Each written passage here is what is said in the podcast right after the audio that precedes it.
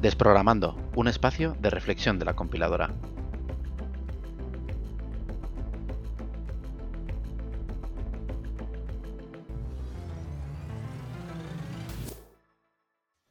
Bienvenidos a este segundo episodio de Desprogramando.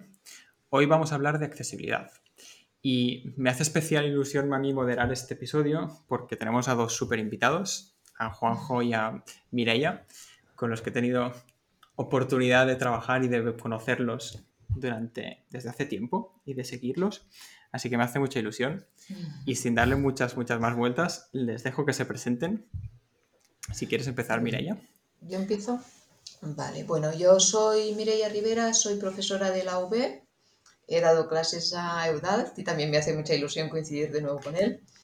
Y he coincidido también con Juanjo con algún proyecto de investigación llevo más de 15 años, eso suena ya un poco, un poco largo ahora, en temas de accesibilidad y cuando empecé la gente me preguntaba, ¿qué? ¿Qué es esto?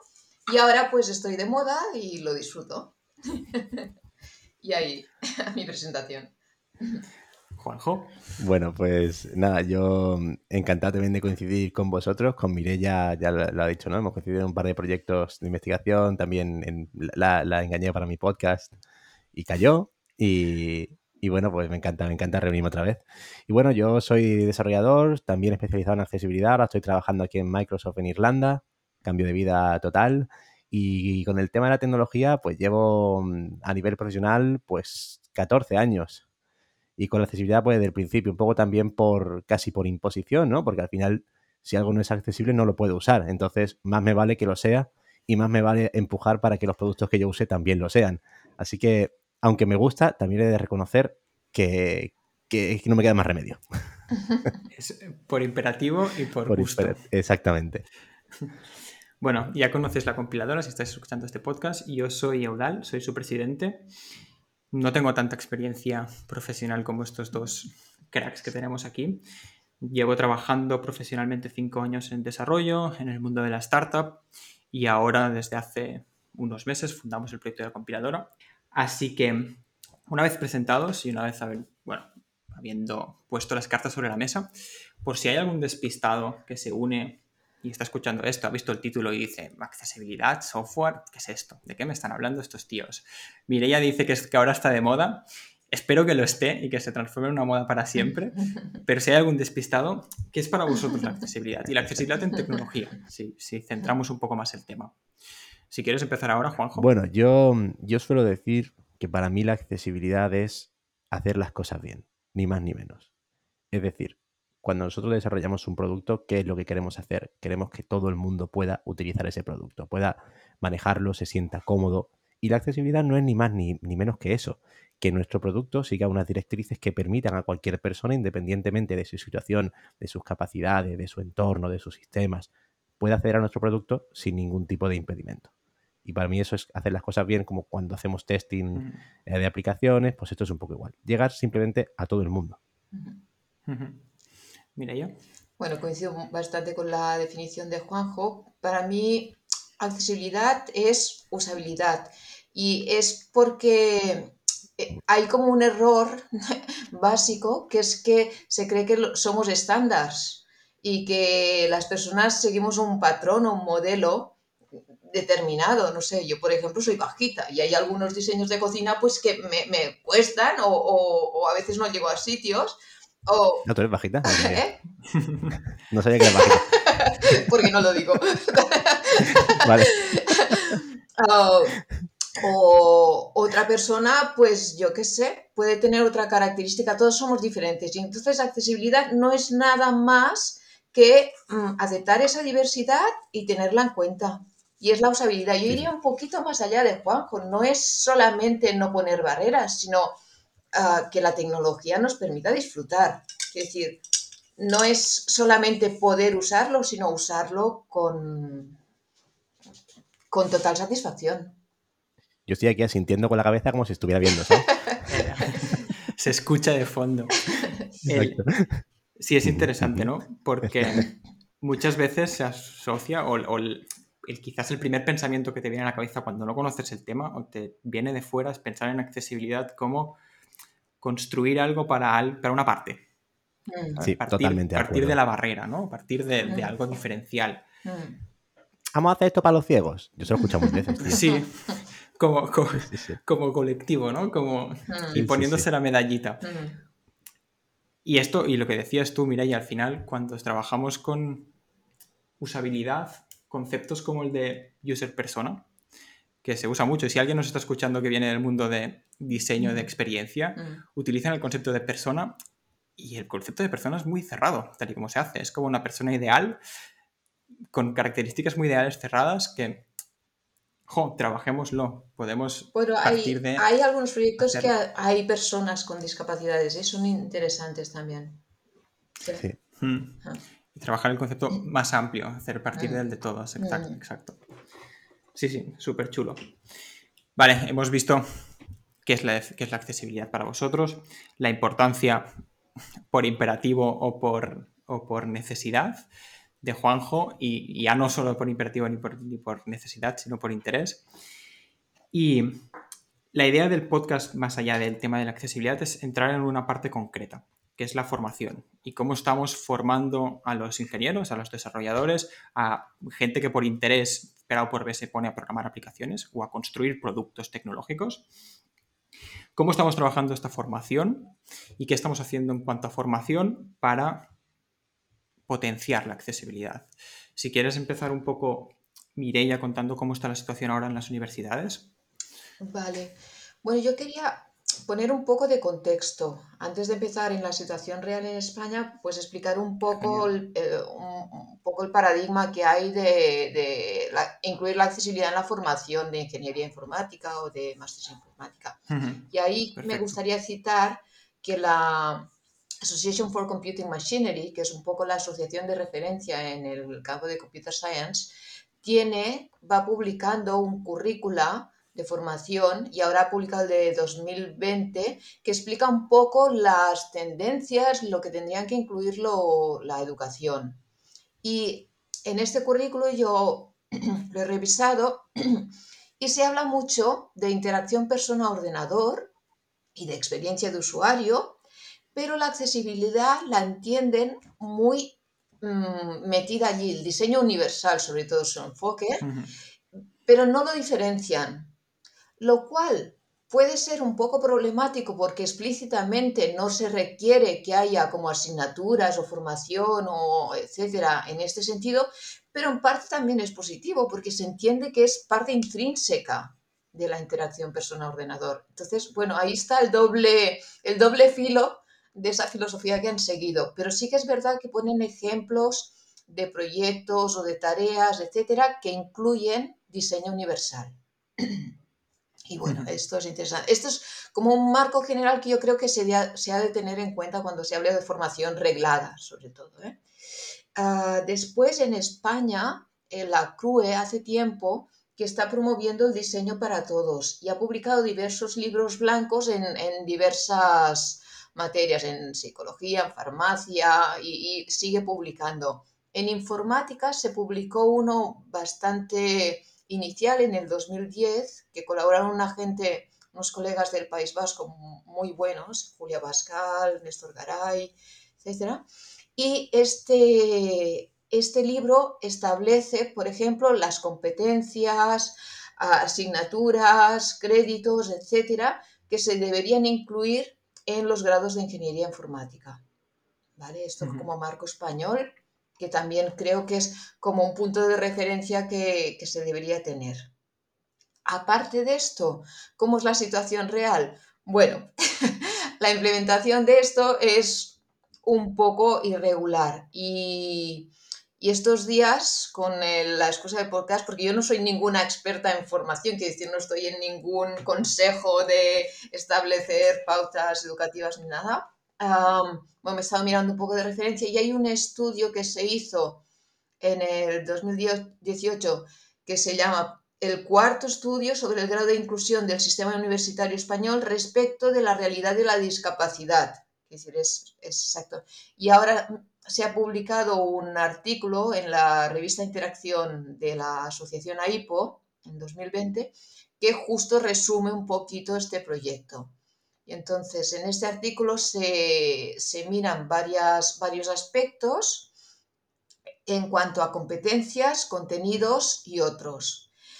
Y la realidad mm, no es muy alegre, aunque, bueno, ah, un 35% de los grados de informática incluyen una asignatura como mínimo que, que trata de accesibilidad, un 22% dos asignaturas, un 18% tres asignaturas. Es decir, que tampoco está, está mal. Y de estas asignaturas que tratan estos contenidos, la mitad son obligatorias. ¿Vale?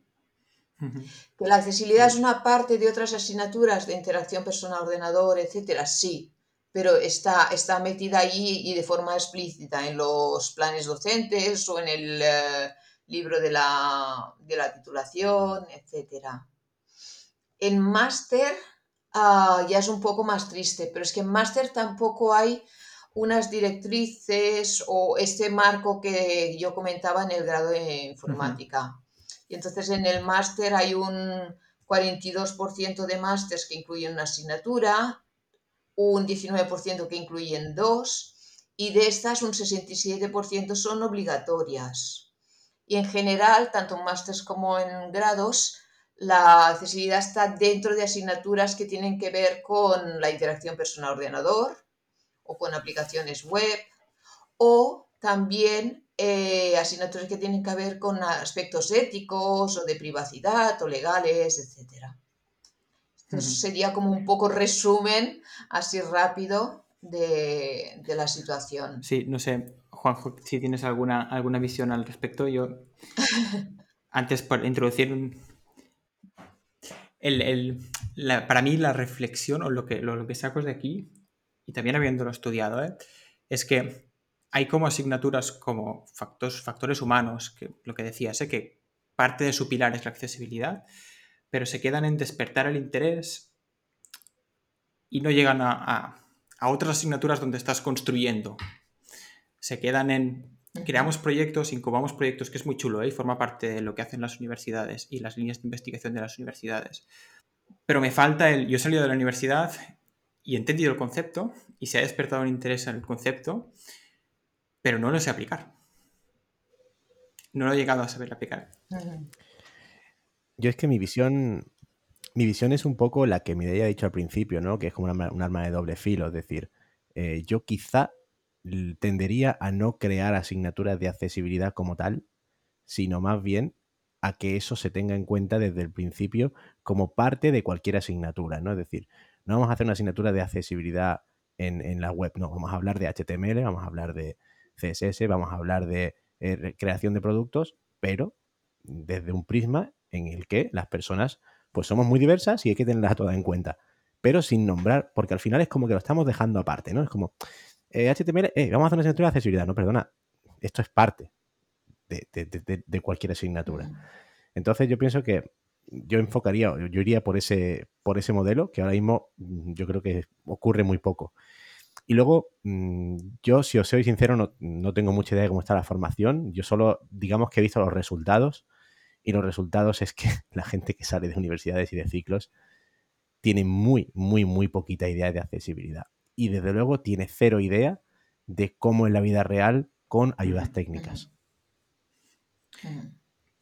Ahí también a mí me gustaría mencionar otro aspecto de las universidades, que es el tema de la universidad como servicio a estudiantes con discapacidad. Y ahí también hay mucho camino por recorrer, porque desde el momento que tú tienes en clase a, un compañero que es eh, lector de labios o que, o que tiene baja visión o que es ciego o tal, eres mucho más consciente y, lo vivencias mucho más todas, todas estas situaciones que se producen. Por supuesto, al final gran parte del problema de no ponerlos en los zapatos de otros es la falta de referentes. Claro, claro. Que este es la falta de referentes. se puede atar a, a todo, a por qué no hay mujeres o por qué faltan mujeres en el mundo del desarrollo a por qué falta diversidad en el mundo del desarrollo. Los referentes. Mm. O en el mundo, de, o en el O- mundo del exacto. cine, en el mundo del teatro, Sí, en el sí, sí. mundo. Da igual, Ujú. en cualquier sitio en donde haya una visibilización de ese colectivo, Ujú. ¿no? De esas personas que Ujú. a- a- trabajan o, o se mueven o lo que sea de forma diferente. Mm. Porque sí. Ahora, Di, di, di, Mireia, Mireia. na- eh, no, comentar una iniciativa muy, que encuentro muy divertida que aún no ha salido a la luz. En Playa de Aro tengo un, un conocido que están trabajando en un proyecto de, de vídeos, él es técnico de vídeos, que están haciendo como si fuera una empresa de, de reclutamiento y con personas con discapacidad, pero lo plantean como muy en positivo. A ver, ¿tú qué puedes hacer? ¿Y, y dónde te Claro. sientes cómodo? ¿Y cuáles son tus competencias? ¿En qué eres muy bueno? Y ¡buah! Es, es una pasada, es muy bonito, es Qué muy guay. bonito, la verdad. Bueno, Qué para guay. mí debería ser el enfoque, ¿no? Si nos centramos en, en querer hacer la, la formación abierta, tenemos que partir de esto, de, bueno, si no intentamos poner asignaturas de accesibilidad, pero el grado no es accesible, tenemos un problema que vamos a conseguir. Claro. Claro, claro. Esto se da, ¿eh, Sí, tío? sí. Esto Bueno, es, esto sí. es, esto es como cuando, cuando me dicen, oye, puedes participar, mira, nos gustaría que hicieras un, que me enviaras un call papers a esta charla, nos gustaría hablar de accesibilidad y tal, es un evento que vamos a hacer sobre accesibilidad en todos los no sé qué, y entras allí, tío, y la plantilla no es accesible. Y dices, pues, pues bien empezamos. Sí, sí, y el- sí, sí, tener la sensibilidad de poderlo hacer y no hacerlo porque está de moda o por obligación, o, o peor aún por paternalismo, de toca hacerlo. Mm. Mm. Porque, Sí. sí, en, aparte de esta formación más reglada, hay otras iniciativas. No- al final, el mundo del desarrollo se está llenando, es un mundo donde hay mucha demanda y hay más líneas de formación aparte de la académica. Están apareciendo bootcamps que ponen énfasis en, en la accesibilidad como uno de sus pilares. Intentan trabajarlo desde, desde esta visión más de forma de parte de unos pilares. Y si queremos enseñar a programar bien, toca enseñar a programar así. Sé que Juanjo has colaborado con alguno de ellos. Sí. No sé, no sé qué opinión tenéis al respecto. Mira, ya dale. No, yo no conozco este, este ámbito, la verdad es que me, me queda lejos, porque ya con la formación reglada pues, estoy en, en tres universidades ahora mismo, bueno, principalmente en la UE, pero estoy colaborando con otras dos universidades y ya, ya, ya, ya, hago lleno. A ver, yo, yo sí he trabajado con varios, varios bootcamps, varios másters eh, privados, por decir, ¿no? En los que, pues, al final lo que hacen es condensar muchísimo eh, lo que son las asignaturas más prácticas de, del mundo del desarrollo, tanto pues de desarrollo puro de, de frontend, de backend. Y, y sí que en los que he colaborado, pues han dado una asignatura de accesibilidad y bueno, pues se, con lo que tú decías antes, ¿no? Al menos conseguimos que tengan interés. Pero es cierto que ahora están saliendo bootcamps en los que ya no solo es que vayan a hablar de accesibilidad, sino que ellos consideran que la formación en sí tiene que ser accesible, que es lo que hablábamos antes de no solo eh, enseñar accesibilidad, sino también que los contenidos y la formación propia también sea accesible, ¿no? Para la gente que quiera o que tenga esa necesidad. Entonces, a mí me parece una iniciativa estupenda. ¿Por qué? Porque no todo el mundo va a ir a una, a una formación reglada, no todo el mundo tiene el tiempo tampoco para ir a un, a un máster de X años o a, un, o a un ciclo o a una carrera, evidentemente. Entonces, hay muchísima gente que está saliendo muy bien preparada para empezar como junior en una empresa a través de los bootcamps y que estos sean accesibles. Vamos a conseguir dos cosas, ¿no? Que haya más talento de personas con discapacidad, si esos bootcamps son accesibles, y luego que si desde dentro también se habla accesibilidad, vamos a conseguir desarrolladores que ya sepan de qué va el tema, como mínimo, y, puedan empezar a investigar por su cuenta. Aún no he visto ningún bootcamp, la verdad, en el que lo que yo decía al principio, se, se, se hable de accesibilidad, pero desde un punto transversal, desde un punto eh, en el que todas las asignaturas se hacen en ese, con ese prisma. Pero desde luego asignaturas sí que, sí que hay y eso es un muy buen principio. Es, sí, y aquí también podemos entrar en el debate de si el papel de la universidad tiene que ser el de formar a estos profesionales o no. Y, y quizás el- este papel lo pueden asumir iniciativas como estas. Porque yo personalmente creo que la universidad no está para formar a profesionales. Preparados para salir a trabajar, sino que tiene, bueno, fomentar el conocimiento y transmitir el conocimiento. Y allí hay más iniciativas aparte de, de la formación en cuanto a accesibilidad, porque hay temas para no dejar esta visión de la universidad como, ostras, nos queda mucho camino por recorrer, ¿no? O, ostras, Ay, voy a hacer un buen ataque. No, no, no, porque una de las líneas súper chulas de la universidad, si hablamos de formación y accesibilidad, para mí es el papel que ha tenido la universidad en incubación de proyectos.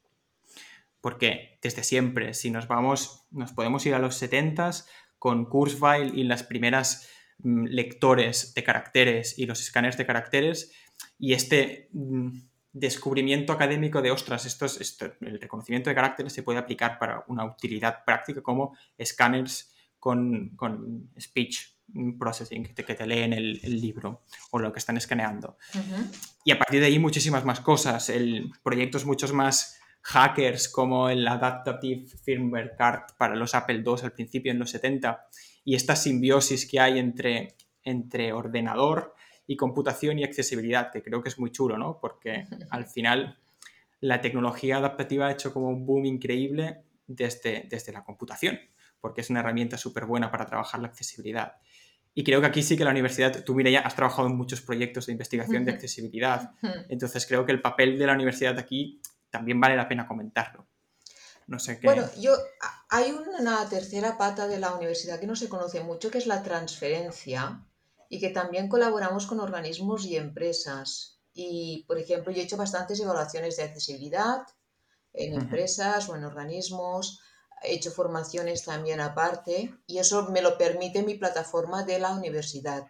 Y eso yo creo que también es importante. Pero a mí sí que me gustaría mmm, defender, como buena profesora y porque cobro el sueldo de ahí, la, la universidad como puntal de formación de profesionales que salgan al mercado de trabajo preparados. Quizá mm, la universidad no tiene la función de preparar en la última tecnología o en la, la última tendencia, yo qué sé, pero sí de dar unas súper buenas bases y Totalmente. que la persona que salga sea capaz de autoformarse luego. Yo creo que esto es esencial sí, sí. ahora mismo y que tenga las nociones para salir adelante. Y ya que tengo la, la, la, voz ahora, tengo el turno, aprovecho para otra, otro punto que yo creo que es importante, que hay un aspecto muy egoísta de la accesibilidad que también es muy relevante. Y es que cuando estás haciendo diseño de interacción o diseño de productos, el usuario con discapacidad es un valor, es un tesoro. ¿Por qué? Porque es un usuario extremo. Entonces, si resuelves las necesidades de este usuario, estás creando un producto súper robusto y que va a servir para muchísimas personas y para muchas situaciones. Entonces, cada vez más hay, incluso esto en, en, Microsoft, el Inclusion Design Toolkit y otras iniciativas, están viendo ese valor de este usuario con altas demandas. Porque cuando es eso, te, te sirve para ver cómo tener una visión más amplia de tu producto, de otros usos, de otras maneras de, de... Y creo que eso va a ser cada vez más relevante porque fijaros que a medida que la tecnología va, va mejorando, etcétera, la diferencia entre un producto y otro de ser mejor en la experiencia de usuario es mínima. Y ahí ese puntillo lo pueden conseguir estos usuarios extraordinarios. A mí me gusta mucho esa palabra. Yo digo que hay usuarios ordinarios y usuarios extraordinarios. Sí que, sí que es cierto que somos, que somos usuarios extremos. Yo me voy, eh, me voy a mi, a mi experiencia personal, ¿no? Y es verdad que eh, me paso la vida reportando, reportando cosas everywhere. Y, sí que creo que lo que, lo que lo que tú has dicho es totalmente cierto, ¿no? Si consigues que una página web sea navegable, sea no tenga fallos para un usuario extremo, como es el caso de un usuario de lector de pantalla, que al final estás cambiando la interfaz, ya no estamos hablando de una baja visión, ni siquiera, ¿no? Que evidentemente también lo es, pero estamos hablando de cambiar una interfaz por otra y que aquello siga funcionando. Si eso lo consigues, mm, no solo va a afectar al usuario con discapacidad visual, sino va a afectar, yo creo, una muy, mucha mejor interacción para todo el mundo. Y aquí podemos enlazar con el hecho de todos somos potencialmente usuarios de accesibilidad. Ahora esta semana Sí. resuena el hace dos semanas lo han tenido que volver a, a aplazar, ¿no? Pero es obligatorio llevar el certificado COVID en Cataluña si quieres acceder a un restaurante. El desastre de implantación que ha tenido es por el desastre de accesibilidad Ah, sí. de conseguir este certificado. La gente mayor no puede conseguir este certificado y es algo obligatorio. La brecha digital es una brecha de accesibilidad. Bueno, es que la gente mayor ha pasado a ser un colectivo de peso en todos los estudios de accesibilidad. Porque no tienen una discapacidad Sí. ah, enorme, pero tienen multi ah, mini discapacidades. Y, y tienen Sí. un lugar concreto en todos los estudios de accesibilidad.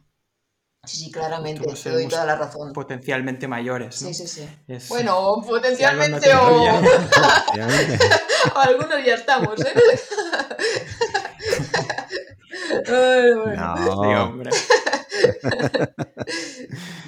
pero, pero es verdad que, que cuando a la gente que, que es poco creyente de esto, tú le haces ver ese punto y le dices, mira, perdona, pero mm, tu producto, cuando tú tengas 30 años más, ¿tú crees que tú vas a ser capaz de utilizar esto? Mm, Entonces les haces pensar y dicen, pues a lo mejor no. sí, sí.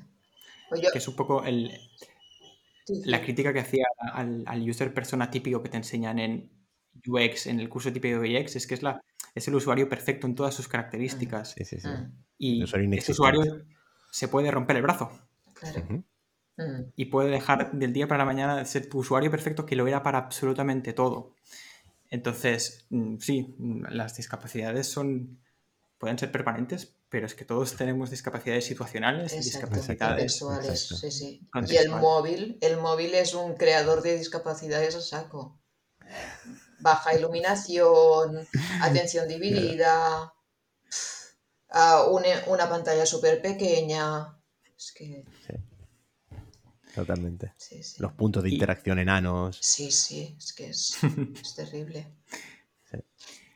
El- ¿Me dejáis decir otra cosa? evidentemente.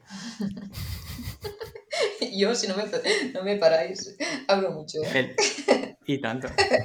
No, a comentar que, que ahora hay una tendencia en la accesibilidad. en- bueno, la accesibilidad hay una normativa que pesa mucho, que es las Web Content Accessibility Guidelines promovidas por el consorcio World Web, que de hecho han sido un poco las que han permeabilizado en todas las leyes, directrices, etc. Y ahora va a salir la versión 3 y yo estoy encantada porque por fin se ha tenido en cuenta las personas con trastornos cognitivos, que hasta ahora, y lo siento por Juanjo, pero la accesibilidad era muy blind-centric, era para Yo ciegos. siempre lo, lo- siempre lo he dicho, Son sin cortarme un ciegos. pelo. Sí, sí, totalmente ciegocéntrica la accesibilidad Uf. web. Es, o es sea, terrible, A mí ya me va bien, entiéndeme, pero, pero, porque pero es los cierto- usuarios más visibles.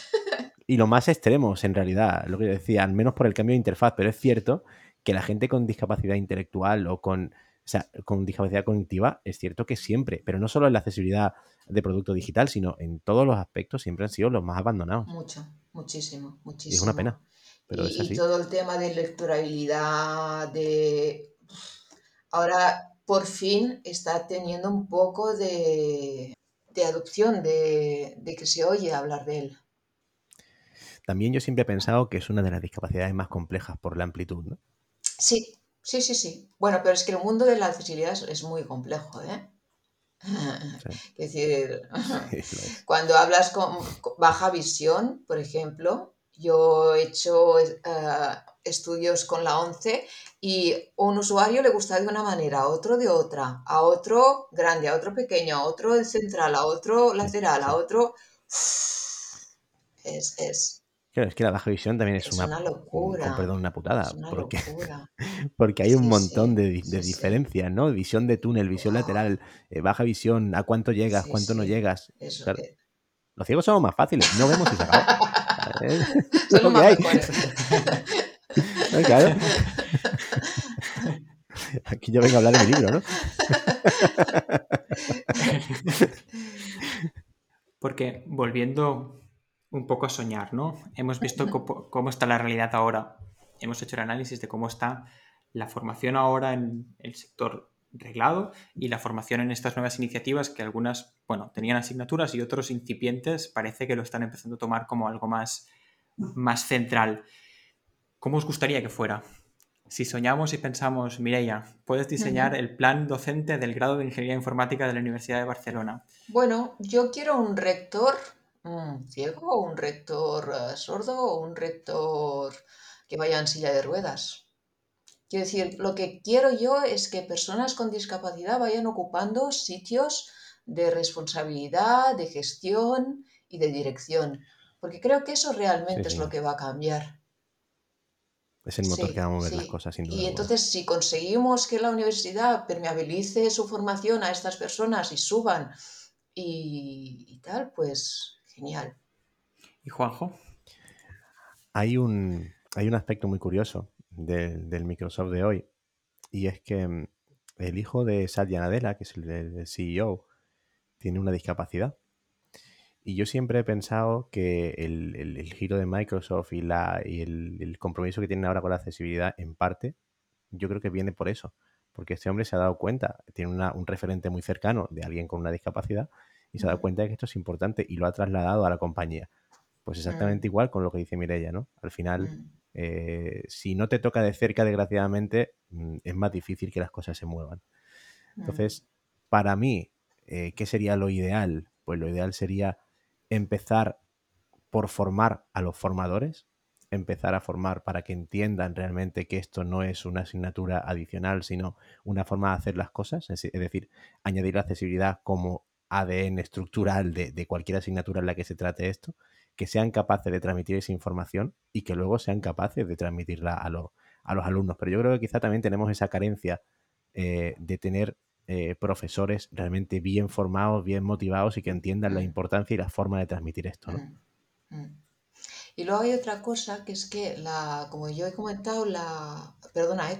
no, no, no, no, no, para nada. Perdona. No. Lo, que está marcando más las leyes y las obligaciones son las web content y como dice la palabra es content, contenido. Y en cambio yo, mi especialidad en realidad son los documentos o la información accesible, es decir, cómo hacer vídeos, cómo hacer PDFs, etc. Y ahí una de las dificultades enormes, pero enormes que se encuentra la gente son las herramientas de autor. Y aún no hay ninguna ley, bueno, ahora habrá, por suerte ahora habrá con la nueva directiva europea. Otra vez. Pero hasta ahora no ha habido ninguna ley. Por imposición otra vez. Que obligue. ¿Cómo no? La única forma. Bueno, bueno pero eso es una cosa de mm, palo y zanahoria, ¿eh? No, no es una mala política, yo creo. Pero hasta ahora no ha habido ninguna imposición sobre las herramientas de autor. Y claro, yo le digo a la gente, tú tienes que hacer un, un PDF accesible. ¿Qué herramientas te hacen un PDF accesible? Súper pocas, súper pocas. Y Adobe Acrobat es una... Es un, no es accesible. sí, además es que es una... No voy a decir una palabrota, pero... Yo me clavera. es un rollo de herramienta para, para, editar. Es que hasta no hace mucho no tenía el undo. Que decir, no tenía el deshacer. Bueno, claro. Y ahí es como una pelea. Y entonces yo ahí muchas veces cuando hago cursos de tal le digo a la gente, pues hacer hasta donde podáis, seguir la filosofía, pero no, no vamos a morirnos en el intento si las herramientas no nos ayudan. De hecho, es interesante esto, ¿no? Porque, lo decías, muchas iniciativas, muchas leyes salen de la accesibilidad web que al final mm. es una manera de consumir y es una, gran puerta que nos ha abierto el mundo, pero es una. La accesibilidad va mm. mucho más allá, ¿no? Evidentemente, mm. accesibilidad en tecnología podemos estar hablando de dispositivos móviles y su construcción y su software de dentro mucho más allá de la web. Es curioso que, que salga de la web y se expanda, no sé. sí. sí, sí, sí, sí, sí, sí. Ah, esto está cambiando. ¿eh? En el 25 va a implantarse una directiva europea que ya incluye todo. Todo. Es, es, es, un cambio importante de filosofía y de ámbito, de scope y de todo. Sí, sí. Mm. Yo esta no la conocía, fíjate. Siempre, siempre que hago cosa contigo aprendo un montón, ¿ves? y yo contigo. ¿Has visto? No, pero es verdad, no, no, conocía, no conocía yo eso y yo creo que era, era el paso que faltaba, ¿no? Porque siempre estamos con lo típico de, no, claro. WCAG, ¿y qué pasa con lo de escritorio? ¿Qué pasa con los móviles? Bueno, claro, no sé qué. No, no, no, esto, esto es, Y es es muy necesario. bien, está muy bien, está muy bien, sí. Porque de hecho yo vuelvo... Y a mí me encanta el Reino Unido porque también, aparte de las directrices estas, ha creado como Protocolos. protocolos y, y cómo incluir la accesibilidad en una empresa, roles que tiene que haber, responsabilidades de cada rol. Eso está genial. Eso está muy falta. bien. Es, sí. De hecho, sí, sí, para mí también el central es el tema de los referentes y de llenar de referentes hace que, bueno, abrirse al mundo. Y es, es, es quizás Mm. coincido con vosotros plenamente como herramienta básica para construir cualquier cosa accesible en todos los sentidos. Y cualquier cosa accesible es cualquier cosa diversa, que al final nos hace crecer. Volviendo un poco a mi accesibilidad como computación más allá de web y más allá de tecnología, que esto es Sí, sí, sí. esta incubación de proyectos que hacen las universidades y esta simbiosis que decía entre tecnología y, y- y accesibilidad nos hace poder soñar con un mundo más accesible más allá de la formación. Es decir. Las tecnologías nos están abriendo puertas de accesibilidad que eran impensables hace 20 años y eran impensables hace en los 70 cuando empezaban incipientes. ¿Cómo veis el mundo accesible dentro de 10 años? ¿O cómo os gustaría que fuera? Yo depende del día. Eso es buena. Yo depende del día que haya tenido. Es decir, si, mm, ha, sido, un día bueno, la- las, páginas que he visitado han sido buenas, veo mejoras en, lo- en los productos, veo a la gente implicada, digo, va, tío, esto dentro de 10 años va a estar mucho mejor. Si el día ha sido malo, si mm, las cosas no han ido bien, si se me ha colgado mucho el lector de pantalla, si veo que hay páginas que no van ni para adelante ni para atrás, salgo y digo, "Uf, dentro de 10 años, tío, esto va a ser un desastre, igual que lo está siendo ahora. Entonces yo, yo me quedaría con el término medio, es decir, yo sí creo que las cosas realmente están mejorando. Sí creo que hay una evolución en positivo, pero también hay una evolución hacia, un, hacia lo complejo, ¿no? Es decir, las páginas web crecen en complejidad y también eso hace que la accesibilidad sea más compleja de implementar. A su vez, se está teniendo más en cuenta, yo siempre lo digo con el tema de los componentes, por ejemplo, que es una gran ventaja y también es un gran problema, porque ahora todo se basa en componentes, muchas veces componentes predefinidos para todo. Si esos componentes son accesibles, tenemos mucho, mucho terreno ganado. Pero si no son accesibles, mucha gente te dice, claro, pero es que este componente o este framework no me da esta herramienta, si no tendría que hacerlo desde cero y es muy difícil. Pues eso quizá también es un problema. Si consiguiéramos realmente que todos los componentes de todos los frameworks tuvieran en cuenta esto, hubiera experiencia, eh, hubiera estudios de experiencia de usuario para tener esto realmente bien en cuenta y con casos reales, lector de pantalla, etcétera, etcétera, tendríamos mucho ganado. Yo espero que la cosa vaya por ahí, porque realmente ya está yendo por ahí. Si siempre, si os fijáis, en, todo la, en todos los frameworks web ya empiezan todos a tener su apartado de accesibilidad. Y eso es muy bueno. Entonces, eh, siendo, siendo realistas y con un poco de, de optimismo, yo sí que creo que la cosa va a ir mejor en todos los sentidos, a nivel de implementación y a nivel de formación también. Esto, sí, aquí hay un comentario que voy a elevar a público, una cosa que me comentó un compañero, developer, que estaba trabajando en React y en una librería en componentes concreta que es accesible y construye todo a base de la accesibilidad. Y vino después de unos días y me dijo, ostras, es que hacer, programar React accesible te hace programarlo mejor. Sin duda alguna. Y Sin duda viendo alguna. los ejemplos y es decir, ostras, pues como programadores, muchos de los que nos escuchan son programadores, mm, os hará programar mejor, Claro, os hará claro. pensar mejor cómo poner las cosas, en este caso en la programación web. ¿eh? Entonces, Sin duda si no tenéis ninguna empatía y lo hacéis solo por aprender a programar, os hará programar mejor. Sí, sí. Código sí, más sí, sí. mantenible, más jerárquico, sí, más semántico. Sí, Sí, sí, sí, sí, sí, sí, sí, claro, claro. Sí, sí, es- eh, la visión egoísta está, está ahí, ¿eh? Sí, sí. Hay una iniciativa que es Inclusive Components, que es un proyecto público abierto que provee de todos los componentes con visión de accesibilidad y es, está súper chulo. qué guay. Y tú, Mireia, si haces este ejercicio futuro, Sí, yo soy mucho más positiva que Juanjo. Quizá porque tampoco lo sufro tanto, quizá también tengo que reconocerlo eso. Pero yo mi experiencia es que ha mejorado muchísimo y hay otro dato que, que confirma mi visión, que es que en 2050 al menos en los países occidentales, más del 60% de las personas tenemos más de 50 años. Entonces, a saco, vamos a tener que ser accesibles o...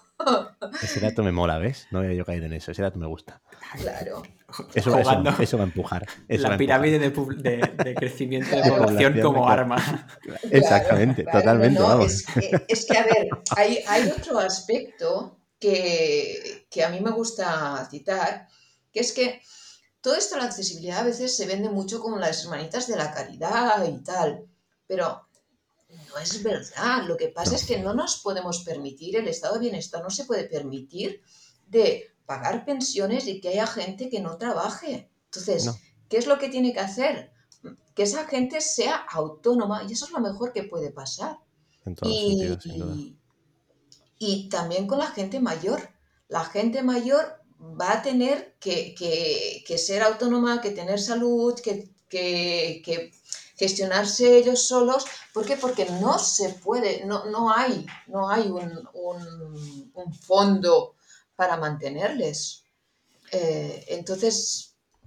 Creo que aquí hay también la diferencia de que las generaciones que ahora son más mayores no habían usado las tecnologías. Y lo veían como algo... curioso, ¿eh? Hmm. Para nosotros será no querrás dejar de usarlo. Claro, que no, claro que no. ¿Cómo será una persona mayor tecnológica? ¿Qué, qué, cambiará? Eh? Bueno, eso cambia en algunos países. ¿eh? Aquí en España se produce mucho. Yo creo que en el Reino Unido o en Estados Unidos ya hay gente mayor que ha usado bastante tecnología ya. Claro. Mm. De hecho, en España nos podemos beneficiar de eso, que hay países que van más para adelante y puedes echar una mirada y ver qué hacen. ¿Qué hacen? Bien y mal.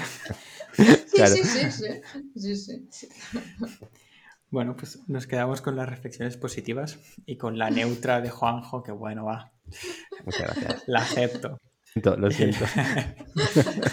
Está perfecto. Bueno, tiene esa visión neutra y negativa, pero es un luchador y es un empuja con super ganas, así que, se le perdona. Se le perdona.